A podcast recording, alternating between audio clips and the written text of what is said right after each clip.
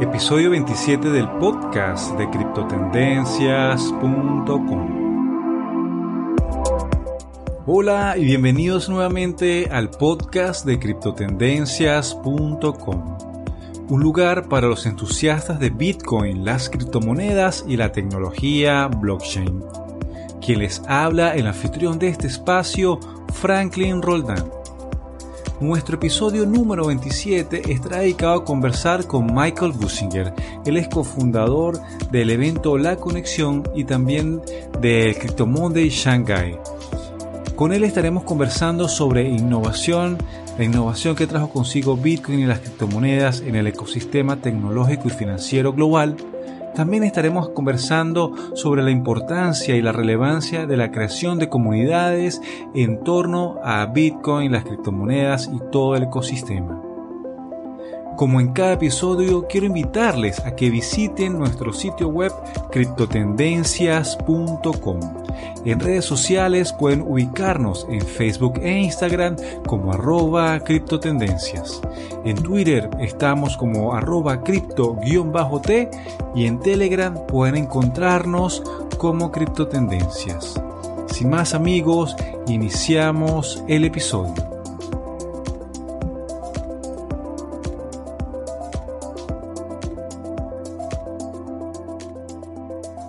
Quiero darle la bienvenida a mi invitado Michael Businger. Él es un emprendedor con un gran interés en el área de la tecnología, la inteligencia artificial, blockchain y las criptomonedas.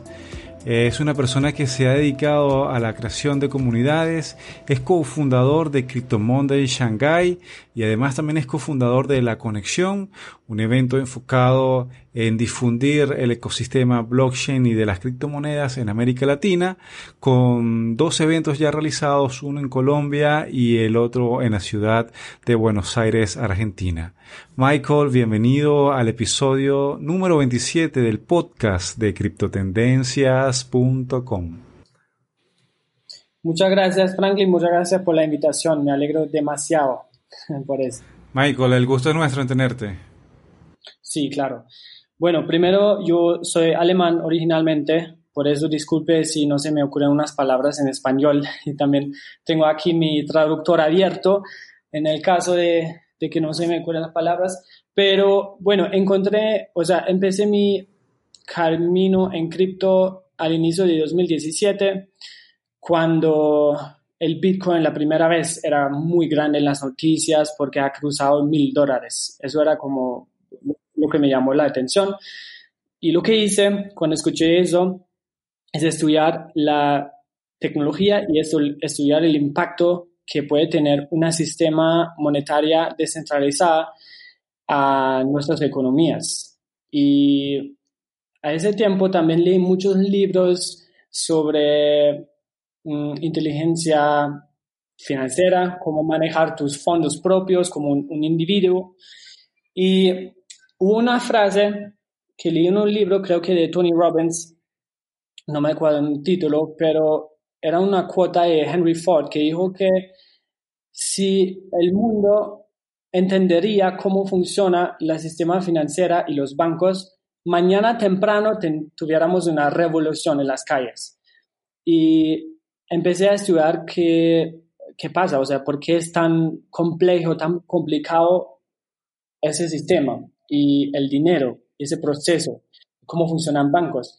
Eso me llamó mucho la atención, así que quería meterme en esa industria de blockchain, de cripto, de invasión y empecé a ir a eventos eh, en, donde yo vivo eh, y no, solo empecé a conectarme y en ese camino yo siempre, o sea, a mí siempre me fascinó el aspecto de conectar gente, de estar en una comunidad y ser parte de una comunidad, porque así aprendes demasiado y también puedes mm, crear esos efectos de, o sea, crear sinergias, se dice. Y eso me gusta mucho siempre desde el inicio. Así que cuando yo me mudé a China en 2018, yo empecé a organizar mis eventos propios y bueno, China, creo que podemos hablar luego más tarde también sobre, sobre China y Asia en, general. Em, Y bueno, noté que allá la dinámica es muy, ah, o sea, mucho más grande y todo está mucho más rápido y mucho más de todo. Entonces, allá fue que donde, donde yo empecé a organizar eventos y conferencias, crecimos CryptoMan de Shanghai, que ahora es la comunidad más grande de cripto en Asia, creo, o en China al menos, con más que 2.000 miembros. Y ahora mi idea es traer eso, esa experiencia, esa red a Latinoamérica. Por eso estoy acá ahora en Medellín, Colombia, y bueno, muy feliz de contribuir un poco al desarrollo de, de esa industria. Michael, al estar viviendo un tiempo en China estos últimos años, quisiera que nos comentaras un poco cómo se vive la innovación allá, sobre todo hablando de la innovación de Bitcoin y las criptomonedas en el ecosistema financiero mundial. Quiero que nos des tu punto de vista al respecto. Bueno, para mí innovación es algo muy dinámico, es algo que algo muy disruptivo, que reinventa un proceso que hemos usado por mucho tiempo. Y ahora lo vemos con Bitcoin, um, que es una tecnología que solo existe como 10 años, ¿cierto? Es como muy nuevo, pero ya demostró que es capaz de reinventar algo que existe por miles de años, dinero y sistemas financieros, ¿cierto? Entonces, lo que vi en los últimos dos años, viajando en todo el mundo, hablando con mucha gente, también gente de, no sé, de Europa, de los Estados Unidos, es que ahora mismo esa tecnología y las criptomonedas ya están conversados en nivel gobernal y ya están lanzando leyes cómo clasificar, cómo tratar criptomonedas, porque antes no existía. Entonces ya veo que esa innovación de, de, Bitcoin y de criptomonedas ya está convirtiéndose en realidad y se está adaptando más y más. Y lo que vemos ahora, en, especialmente en Latinoamérica, por eso es una de las, de las razones por qué estoy acá, es porque acá la gente están esforzados buscar alternativas, una otra forma de dinero, porque sus monedas nacionales están colapsando, lo que ves en Venezuela, lo que ves también ahora más en, en Argentina y aún acá en Colombia. Tenemos una inflación, no sé, cuando yo llegué en mayo, un euro valió 3.450 eh, pesos y ahora casi está en 3.900 y nadie está hablando de, de inflación. Pero hay una tecnología, hay una alternativa que ya existe, que se llama Bitcoin y que solo funciona mejor. Y es, es una forma de dinero creado de la gente para la gente. so, creo que es algo muy, muy, muy interesante. Michael, al, estar en diferentes, has tenido la oportunidad de estar en diferentes países conversando sobre criptomonedas, he estado en China, he estado en India, en Alemania, en diferentes lugares. ¿Cuál es tu percepción sobre, sobre el impacto que están teniendo eh, las criptomonedas sobre la economía. Bien lo decías, por lo menos en Venezuela tenemos procesos de hiperinflación. Argentina también vive un sacudón en cuanto a la parte económica y vemos también como Bitcoin se perfila también siempre como una alternativa muy viable y muy eficiente al momento de las personas poder resguardar dinero, poder hacer con él eh, las transacciones que, que, normalmente ya no pueden realizar por controles de cambio, por todo esto, por estas crisis que se vienen generando en América Latina. ¿Cómo se vive el, el ecosistema cripto en América en comparación a cómo se vive en China? ¿Cuál es tu percepción al respecto? Sí, es que estoy buscando la palabra. Em, se dice imposición, ¿cierto? E, esa palabra. Sí. Bueno, en Europa, en Alemania en específico, cuando hablamos de cripto, siempre pensamos en eso, en imposición. ¿Cómo regulamos eso? Eh, ¿Cómo podemos tener más credibilidad en ese espacio? En Asia, todo el mundo solo habla del próximo 100X, del cómo podemos, el, no sé, invertir en un nuevo proyecto, un nuevo startup, que 99% de los casos es una estafa. ¿Cómo podemos hacer 100X? La gente son muy emocionadas por el dinero rápido, pero no en el sentido de invertir en Bitcoin y esperar, sino en invertir en una startup que les va, va a dar esa rentabilidad. Además, lo que vi en China es que el desarrollo técnico es increíble rápido. O sea, allá hay comunidades de, desarrolladores, hay centros de innovación, también apoyados por, por el gobierno, por autoridades locales. Y eso me sorprendió mucho porque antes de ir a China yo tenía esa imagen que China está súper en contra de las criptomonedas, descentralización y todo eso, lo que uno lee en las noticias.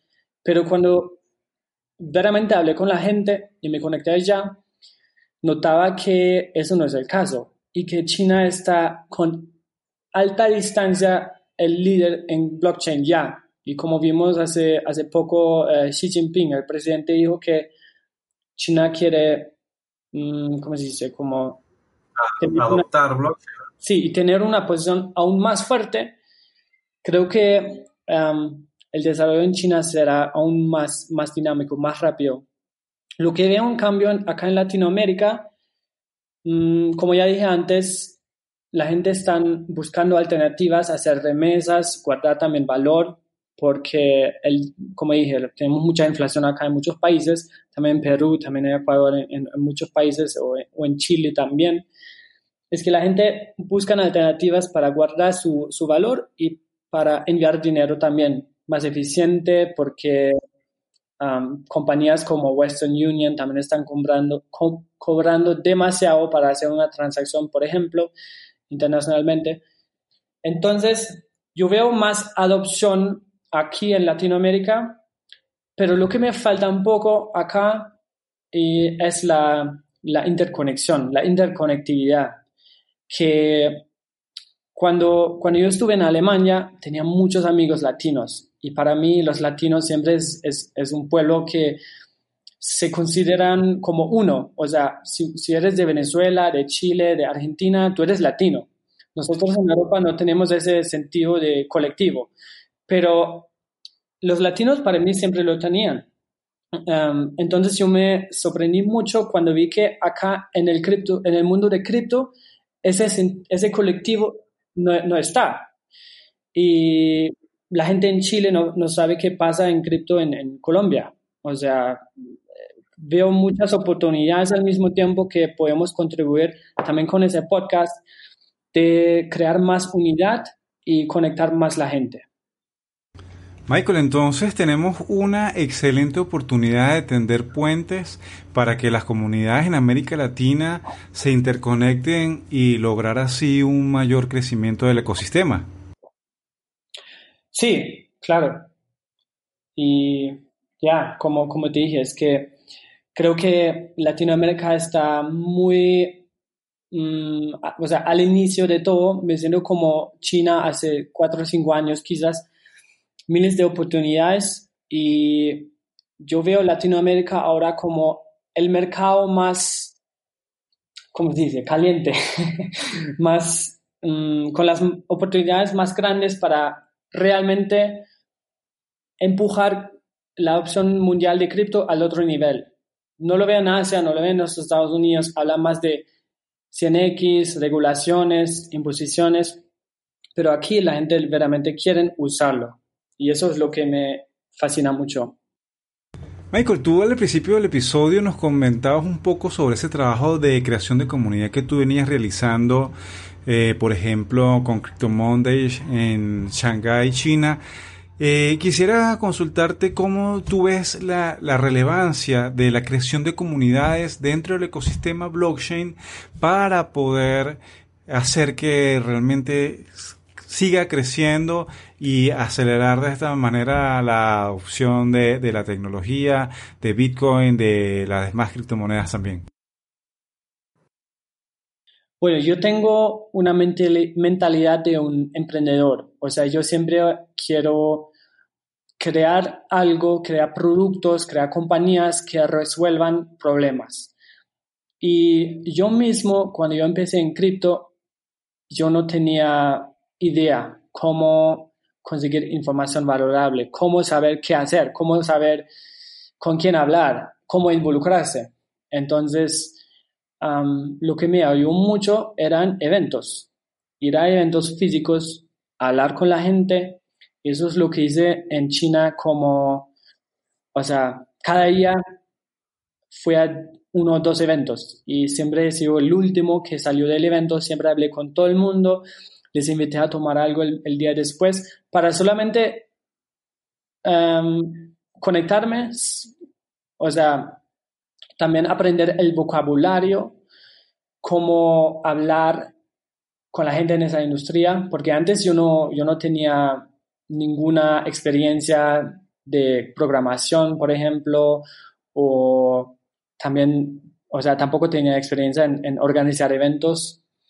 Nunca he, sido ni siquiera capaz de organizar mi, mi fiesta de cumpleaños. Entonces, para mí ha sido todo muy nuevo y como ha sido un problema que yo enfrenté yo mismo, yo quería hacer eso mi, mi, como mi producto, o sea, mi contribución. Crear una plataforma que conecta a la gente, que educa a la gente en un nivel muy relajado, o sea, que no sea tan formal, que no sea solo eventos de, de venta, que uno quiere vender su producto, no, yo quiero tener eventos que enfocan la conexión y la educación. Y creo que eso estamos mm, creando ahora mismo también acá en Latinoamérica. Michael, tú resides en la ciudad de Medellín. Eh, recientemente fue también catalogada como la ciudad de la innovación en toda Colombia, ¿verdad? Eh, quisiera que me hablaras sobre ese primer evento que realizaste en la ciudad de Medellín que buscaba conectar Asia con América. ¿Cuál fue el aprendizaje y cómo tú ves que, se puede realmente aplicar y crear esos puentes entre Asia y América Latina para hacer crecer el ecosistema no solamente en Colombia, sino también en el resto de América Latina, que es lo que venimos conversando anteriormente. Bueno, te voy a dar un poco de contexto, cómo empezó todo eso y cuál es la idea. Cuando estuvimos en China, cuando estuve en China, yo conocí a dos, o sea, dos amigos que ahora son mis socios y uno de ellos es colombiano. Y yo hasta ese momento nunca en mi vida he estado en Latinoamérica, pero siempre tenía la idea y siempre sabía que acá es donde yo quiero estar, es donde yo quiero crear algo grande. Entonces, eso fue, fue la idea. Y como conocí a mi, socio Juan, él es colombiano, me dijo que, bueno, yo también quiero hacer algo, hagamos una, una, una plataforma, un ecosistema em, con esa misma meta de educar a la gente y conectar a la gente. Entonces se nació la conexión en China. Y no sé por cuál razón en específico, pero Juan siempre dijo que tenemos que ir a Medellín. Medellín es donde, donde ahora pasa la innovación por Ruta N, como ya mencionaste. Eh, la cuarta revolución industrial fue nombrado de, en la colaboración con Ruta N, que es la institución em, de innovación respaldado por el gobierno y muchas instituciones. Entonces nos pusimos en contacto con ellos también y ellos, junto a muchos más aliados, nos ayudaron a realizar ese evento eh, fin, no, en mayo de este año, 2019. Y no, ha sido muy bien. Me, me gustó mucho ver tanta recepción tan buena, tan positiva. Y una de las cosas más que me gustaron era que la gente que asistieron al evento escucharon cada presentación. O sea, la conferencia para dos días y la gente estaban apuntando, todo lo escucharon desde las 9 de la mañana a las 6 de la noche. En Asia, en Europa, nunca he visto eso. La gente viene más a eventos para cerveza libre, para hablar, para charlar un poco y se van a la casa. Pero acá la gente verdaderamente quiere aprender. Eso me gustó demasiado. Y la recepción, como dije, ha sido muy bueno. Tenemos una audiencia eh, internacional, no tan internacional en el sentido, uh, o sea, la conexión con China como yo la quería. Teníamos tres o cuatro compañías, yo quería más, pero um, como me preguntaste cuál fue, fue el aprendizaje, um, fue que todavía falta mucho acá en Latinoamérica en la infraestructura, en la conexión, interconexión, la educación. Antes de que podamos crear puentes internacionalmente, deberíamos crear esos puentes localmente, o sea, en la región, aún acá entre Medellín y Bogotá y Venezuela, o sea, falta mucho todavía. ¿Y cómo se pueden lograr esos puentes, Michael? Bueno, lo que hicimos también al mismo tiempo es lanzar eventos locales que se llama uh, Crypto Mondays Medellín. También lanzamos Crypto Mondays en Sao Paulo, en Brasil. Y tenemos una, no sé si dice en español, pero una, una paraguas, una umbrella, que um, muchos eventos diferentes en diferentes locaciones, como, o sea, desde Argentina a México, pero bajo la misma umbrella, paraguas. Se dice así, paraguas. Sí, sí, sí, correcto. Y creo que eh, con eso podemos crear una comunidad muy fuerte. Al mismo tiempo me gustan mucho los podcasts. Creo que es una plataforma perfecta para conseguir esa meta. Y los webinarios también y también conectar diferentes instituciones, como por ejemplo mm, una startup con una universidad, con un usuario, o sea, un usuario normal. O sea, que todos empiezan a hablar en diferentes locaciones. Creo que así podemos, podemos conseguir eso. Michael, tú eres cofundador de, también del evento La Conexión. Eh, quisiera preguntarte eh, ¿Tendremos evento La Conexión para este próximo año 2020? Sí, es que nosotros no queremos ser una mera plataforma de conferencias y eventos. Lo que nosotros queremos hacer es crear esos puentes y también invitar proyectos internacionales, establecer su eh, compañía y también compartir su producto acá en Latinoamérica. Entonces nos enfocamos ahora mismo en alianzas con proyectos internacionales que están muy interesados en conectarse y conocer a ese mercado vibrante que, que tenemos acá en Latinoamérica. Y bueno, lo que tenemos planeado en el sentido de conferencias es una conferencia en Medellín el año que viene, en agosto, septiembre, todavía estamos planificando eso, pero que sea más, mm, más internacional.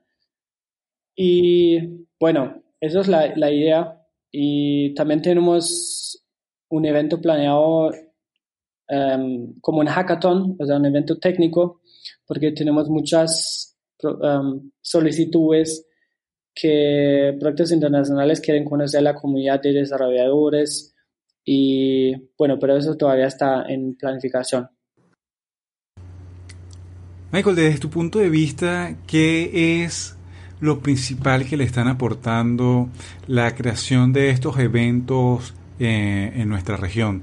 Hablo de esto porque hablamos de comunidad, la creación de comunidad, lo importante que es la creación y el crecer en comunidad dentro del ecosistema para lograr un mayor impacto y lograr, y lograr realmente grandes cosas. De tu punto de vista, ¿qué es lo que más le está aportando los eventos a la región? eso depende del estilo del evento, porque como te dije, tenemos conferencias que, que van por dos días y eso obviamente es para también para proyectos de promocionar y vender su producto. Eh, creo que es muy importante, no es nada malo. y tenemos otros eventos, otros formatos que son mera educación. Yo tenía un evento acá en Medellín con la Universidad CEIPA que fue muy, muy interesante y me da educación muy interactivo. Y bueno, eso siempre depende, pero yo soy muy, siempre un abocado, ¿cómo se dice? Abocado de, de educación. O sea, veramente en pocas palabras simples de qué trata blockchain, cripto, bitcoin y cómo va a tener un impacto en mi vida personal o en la economía donde yo vivo. Eso es la, el mensaje que yo quiero difundir en los eventos. Sí, bueno, totalmente de acuerdo también con ese punto de vista, porque cuando uno se involucra con las criptomonedas, con Bitcoin, con todo el ecosistema, uno o por lo menos también yo me hice esa misma pregunta, o sea, ¿qué, ¿qué, me puede aportar esto a mí que estoy en Venezuela, donde hay control de cambio, donde hay inflación, donde hay limitaciones en las libertades económicas, de expresión, tantas cosas? Y vemos que realmente esto está trayendo un cambio en todos los sentidos, en lo financiero, en lo tecnológico y también en lo social. Entonces, es muy importante y siempre este, concuerdo también contigo y que lo he escuchado que nombras mucho, es la educación, la educación, la educación es un pilar también fundamental para que todos estos cambios sucedan a través de Bitcoin y criptomonedas que también proponen algunas soluciones a, los problemas que venimos enfrentando, como por ejemplo las remesas. Sí. Em, yo, bueno, una, una otra cosa que yo vi mucho acá en Latinoamérica son muchas estafas y la gente no sabe distinguir las estafas con algo verdadero.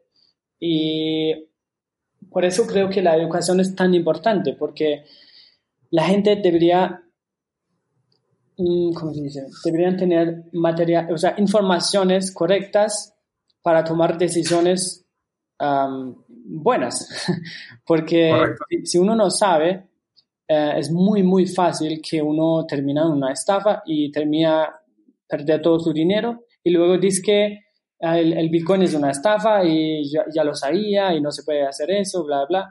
Pero por eso creo que es tan importante. Y educación es una palabra que todo el mundo usa, que todo el mundo dice, ay, yo quiero enfocarme en educación. Pero educación para mí veramente es organizar eventos, por ejemplo, organizar, no sé, materiales, crear ese contenido y hacer eso accesible a un grupo de personas relevantes, como estudiantes, como gente locales. Por eso soy tan, mm, por eso me gustan tanto esos eventos que hago, porque eso atrae verdaderamente la gente que quieren saber de eso y no vienen para invertir un CNX. Sí, unas quizás, a mí obviamente también me, me, me atrae mucho la atención cuando mucha gente, muchos amigos míos han hecho mucho dinero, obviamente, y no veo nada malo con eso, pero la educación es siempre, siempre va a ser lo más importante, siempre, siempre. Totalmente, Michael. Y me gustaría preguntarte, Michael, ya uh, un tanto personal, ¿cuáles son tus proyectos y tus criptomonedas favoritas en el ecosistema? Mm, bueno, creo que eh, el último año ha mostrado mucho que Bitcoin todavía es el, el king, o sea que muchas criptomonedas que tenían un hype muy grande ya ni siquiera operan o sea, ya ni siquiera existan. Y a mí me gusta mucho, mucho la idea de contratos inteligentes y de usar eso en muchas maneras muy diferentes. También la tokenización de propiedades, de identidades, o sea, hay muchos proyectos muy importantes, pero yo veo muchos de esos todavía mucho más mm, en el futuro. Y el Bitcoin, por ejemplo, es algo que ya está accesible, que ya está funcionando y que ya está probado que no, eh, o sea, que está muy seguro. Hace 10 años nadie ha sido capaz de hackear el, eh, la blockchain de Bitcoin. Entonces, me gusta mucho Bitcoin, obviamente, pero también me gusta Ethereum, también me gusta Cardano, me gustan los proyectos que intentan de crear una plataforma, una, una, una, tecnología que es capaz de servir como 100 millones o un billón o, 5 billones de, gente. Si eso es la meta final de veramente crear una Internet descentralizada, un nuevo Internet, mm, eso me gusta mucho también. Pero sí, es que ese mercado es muy volátil y muy dinámico, como tú sabes. O sea, un día, como mira, ¿qué pasó hace, cuando fue? Hace dos semanas, antes de, o sea, hace un año a medio año, la tecnología de Mimblewimble, que es un protocolo de privacidad, ha sido muy, muy, uh, o sea, mucho en las noticias. Todo el mundo estaba hablando de eso. ¿Y qué pasó hace dos semanas? Un, hombre, un, chico lanzó un artículo diciendo que en media hora y con solo 20 dólares podía mm, hackear, mejor dicho, hackear la sistema, la blockchain de, Green y hacer transparentes todas las transacciones, o sea, 96% de las transacciones. Y eso mata el entero sentido del proyecto, porque Green era un proyecto, uno de los primeros, muy descentralizado, que usó la tecnología de Mimblewimble. Y resultó que no, o sea, que tenía una, ¿cómo se dice? Un loophole. ¿Cómo se dice loophole en español? Una, Mm. Sí, que tenía una debilidad, ¿no? Una debilidad, exactamente. Y bueno, por eso es tan mm, arriesgoso, tan peligroso meter su dinero, pero yo observo mucho tecnologías nuevas que, que vienen, también lo de Hashgraph, que acabo de lanzar. El protocolo de ellos, el, el DAC, también es muy interesante, pero el futuro va a mostrar, yo no sé. Michael, no, no, quisiera dejar pasar también esta parte eh, ya final del episodio del podcast. Conversemos un poco sobre la inteligencia artificial. Realmente se está hablando mucho ahora de la inteligencia artificial, de cómo esto va a afectar la tecnología, cómo, cómo va a, impactar tal vez positiva o negativamente eh, nuestra forma de vida.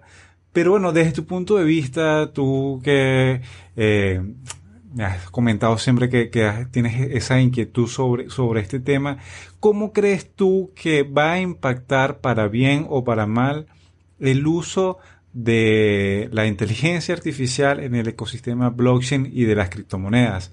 Es algo que está cercano, está latente a nosotros o por el contrario es algo que todavía falta mucho tiempo realmente para ver un uso realmente impactante en nuestro día a día y bueno y también sobre todo en lo que nos atañe a nosotros que son el tema de Bitcoin, las criptomonedas y el ecosistema blockchain.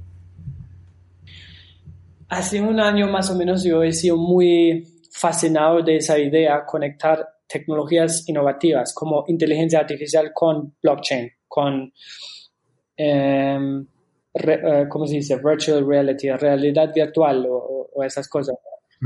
Pero lo que noté también es que eso es mucho, mucho, mucho más en el futuro. O sea, eh, el desarrollo de inteligencia artificial, eso es un proceso que toma mucho, mucho tiempo, porque toma mucho muchos datos em, para veramente asegurar que el algoritmo funciona, pero eso crece exponencial. Entonces yo de verdad no sé, no sé cómo va, va a terminar eso.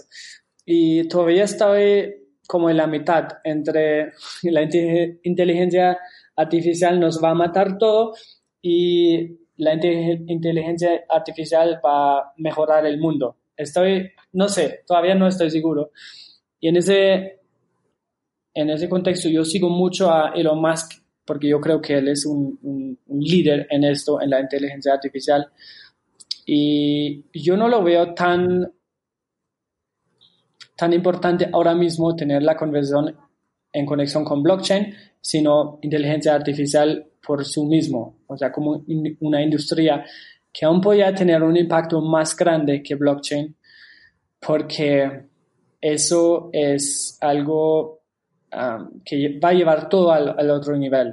Entonces, eso yo estoy observando mucho también, pero proyectos de blockchain que usan inteligencia, uh, inteligencia artificial todavía estoy un poco escéptico porque creo que eso va a tomar mucho, mucho más tiempo. Gracias, Michael, por compartirnos ese punto de vista. Michael, ya bueno, para ir entrando en la recta final del podcast, me gustaría dejarte unos minutos para que seas tú quien eh, te despidas de la audiencia, nos des algunas recomendaciones, algunos tips, sobre todo para eso que tú mencionabas del tema de las personas necesitan educación para evitar caer en estafas y poner su dinero en proyectos que realmente no tienen futuro. Bueno, creo que lo más importante siempre que yo puedo recomendar a un individuo es tomar acción y es tomar la iniciativa y no esperar hasta que, que ven las cosas, sino si algo te interesa, deberías conseguir las informaciones y conseguir, sí, y para poder, para ser capaz de tomar esas decisiones que tú quieres hacer. Entonces, eso para mí ha sido una enseñanza en los últimos años que eso es lo más que cuenta. En el sentido del, como veo, el desarrollo de blockchain y, cripto, quizás para el año que viene también, es que creo que vamos muy bien, vamos en un ciclo que ahora se ha relajado un poco, em, se ha recuperado un poco la industria, vimos mucho desarrollo de la infraestructura, también aquí en Latinoamérica, mucha demanda de la gente, Ah, todo el mundo se quiere involucrar, los números de usuarios uh, aumenta y bueno, los precios se van a adaptar a ese desarrollo en el futuro y no sé cuánto va cuánto va a valorar un Bitcoin en un año, pero creo que mucho más que hoy, ojalá. Pero no, yo sigo haciendo lo que me interesa y es conectar a la gente y ya, creo que es así vamos muy bien. Creo que también lanzamos un podcast para alcanzar más personas y tener más gran impacto. Y a mí también me gusta mucho siempre colaborar con todo el mundo. O sea, no me, no me veo como un individuo que, es, que está luchando por sí mismo, sino como un colectivo. Por eso me gusta mucho conectarme con otros líderes de cripto en Latinoamérica, como, usted, allá en Venezuela. Me gusta mucho eh, lo que tú haces también y apoyar esto, apoyarse mutuamente. Creo que así verdaderamente podemos tener más, más impacto. Eso es obvio, ¿cierto? O sea, si haces algo solo, puedes tener impacto, pero si haces con, con más gente, puedes tener más, más impacto. Entonces, eso es lo que, lo que a mí me, me fascina siempre colaborar con gente buena como usted. Gracias, Michael, por tus comentarios. Y no me gustaría que termináramos el episodio, Michael, sin que nos compartas algún modo en que las personas puedan conectarse contigo en redes sociales, en Telegram, en la web, no sé, dinos esos, esos datos de contacto para las personas que han escuchado el tema y quisieran saber más de la conexión de Crypto Monday, de lo que vienes haciendo, de podcast, y sé que también tienes algo por ahí que no comentaste en el podcast, pero a lo mejor luego lo comentas en el tuyo, es la parte educativa, el plan educativo que tienes por allí.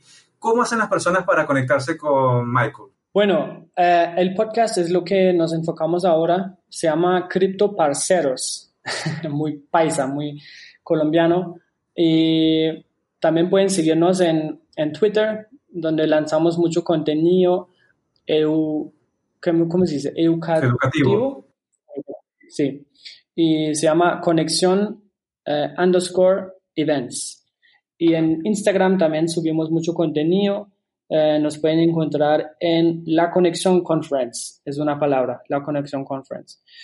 Y bueno, ahora mismo también estamos mm, planificando y estructurando la estrategia de compartir contenido para el año que viene y ya, así creo que vamos muy bien.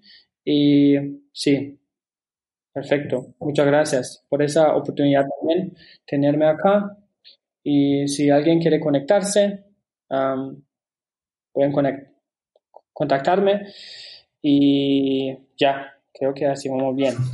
Bueno, Michael, muchas gracias por tu tiempo, por compartir tu conocimiento y tu punto de vista eh, dentro del ecosistema blockchain con toda la audiencia.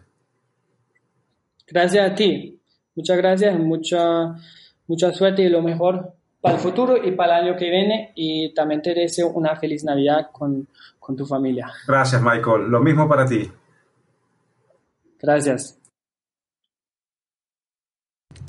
Bueno, hasta acá el episodio número 27 del podcast de criptotendencias.com con nuestro invitado Michael Businger, quien es cofundador de Cryptomundo en Shanghai, cofundador del evento La Conexión, conversando sobre innovación, sobre la creación de comunidades alrededor del ecosistema blockchain y de Bitcoin y las demás criptomonedas. Muchas gracias por escucharnos y será hasta un próximo episodio.